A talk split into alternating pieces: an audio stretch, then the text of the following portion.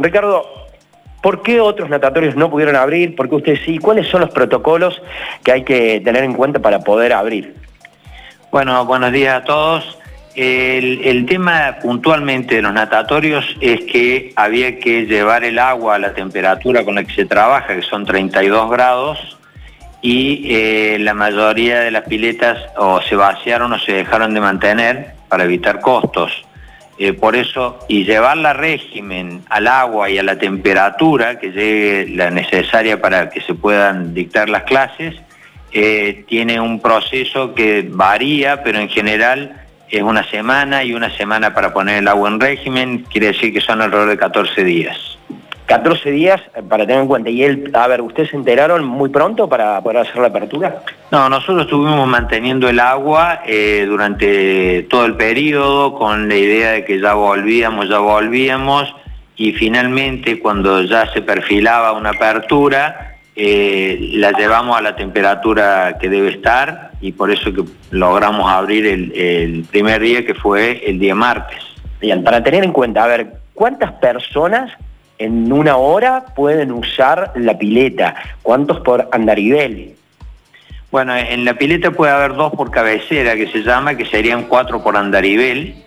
Eh, tienen la limitación de el no uso de los vestuarios, como en general en todo lo que es el gimnasio no se puede utilizar el vestuario. Entonces la gente tiene que eh, ponerse la malla, quitársela en los sanitarios eh, es esa la única limitación. por lo demás, son los cuidados que tenemos que tener para todo. Eh, el uso de barbijo en la circulación, obviamente en la pileta no. No nos olvidemos que la pileta está tratada con cloro, que es justamente eh, algo que desinfecta y mata al virus, de manera tal que estás en un medio desinfectado. Bien, ¿y la temperatura? Me imagino que también la alta temperatura acciona contra el virus no? ¿Qué información le dieron de eso? Eh, teóricamente sí, pero lo que es más certero es el tema del cloro, que es con lo que uno se desinfecta. Y por lo demás, eh, manteniendo el distanciamiento en todo momento, eh, tanto en, los cruces, en las circulaciones, en todo lo que es el complejo hay flechas de circulación, se va por un lugar y se regresa por otro, eh, y el distanciamiento en todo momento y barbijo. Y el personal está con barbijo y máscaras. Certificado médico, estaban exigiendo en los gimnasios a consecuencia de justamente de la pandemia, sin embargo en algunos gimnasios se pedía siempre. ¿Ustedes en el caso, tanto gimnasio como el natatorio, se está exigiendo? Sí, sí, nosotros lo exigimos y nosotros tenemos médicas a cargo del control eh, siempre de un apto médico por seguridad del socio y la nuestra.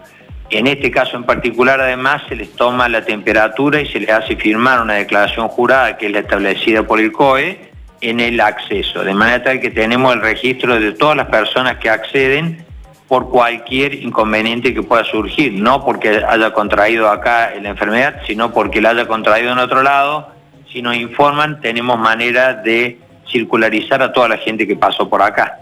Perfecto, buenísimo. ¿Quieren ampliar algo, Sergio, desde el piso? No, no, aquí me pregunta un oyente, ¿cuál es la diferencia entre usar un vestuario y cambiarse en el baño?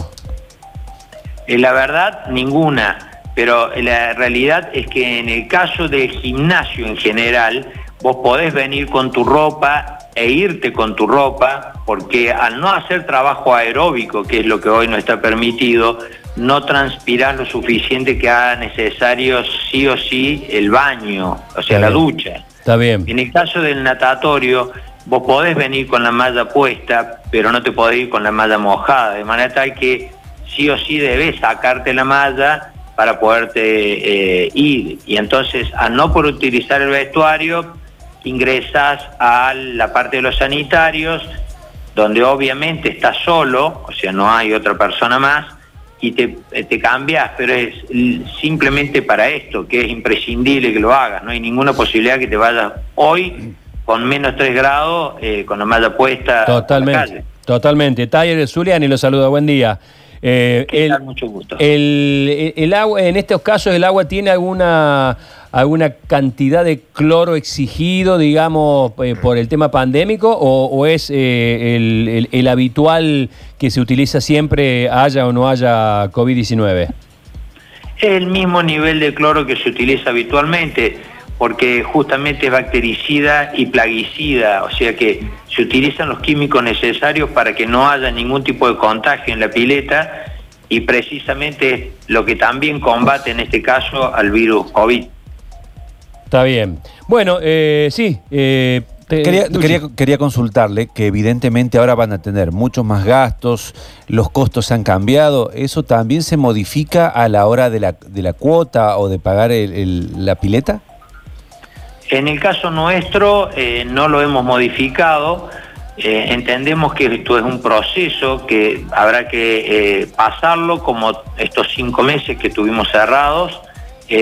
No hay forma de trasladarle a los socios que con estas limitaciones son pocos el costo real de mantener abierto, pero entiendo desde lo comercial que eh, es un proceso por el que hay que atravesar y bueno, lamentablemente los costos no nos van a permitir que este negocio sea rentable por, por un par de meses como mínimo, ni hablar con la carga negativa que venimos de los últimos cinco meses. Claro, ¿cuánto, está, un, ¿cuánto está un abono mensual?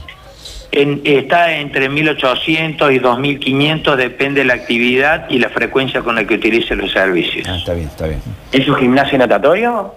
Sí, Sí, nosotros tenemos, eh, vos podés sacar abonos individuales para lo que es gimnasia, para lo que es musculación, para lo que es natación, o tenemos los combinados, que son los que más utiliza la gente, porque evita este, el cansancio de, lo rutinario. Entonces, algunos días venía a nadar, otro día venía a hacer máquinas, otro día podés hacer pilates, otro día podés hacer spinning, digamos, eh, esto en lo general, ¿no? Trabajo aeróbico. Hoy estamos limitados a lo que es trabajo con máquinas de fuerza, las máquinas aeróbicas, llámese cintas, bicicletas o escaladores y demás, solo se pueden utilizar para la entrada en calor, no para un trabajo aeróbico. Bueno, eh, clarísimo, Ricardo, te mando un abrazo. Muchísimas gracias, abrazo para todos.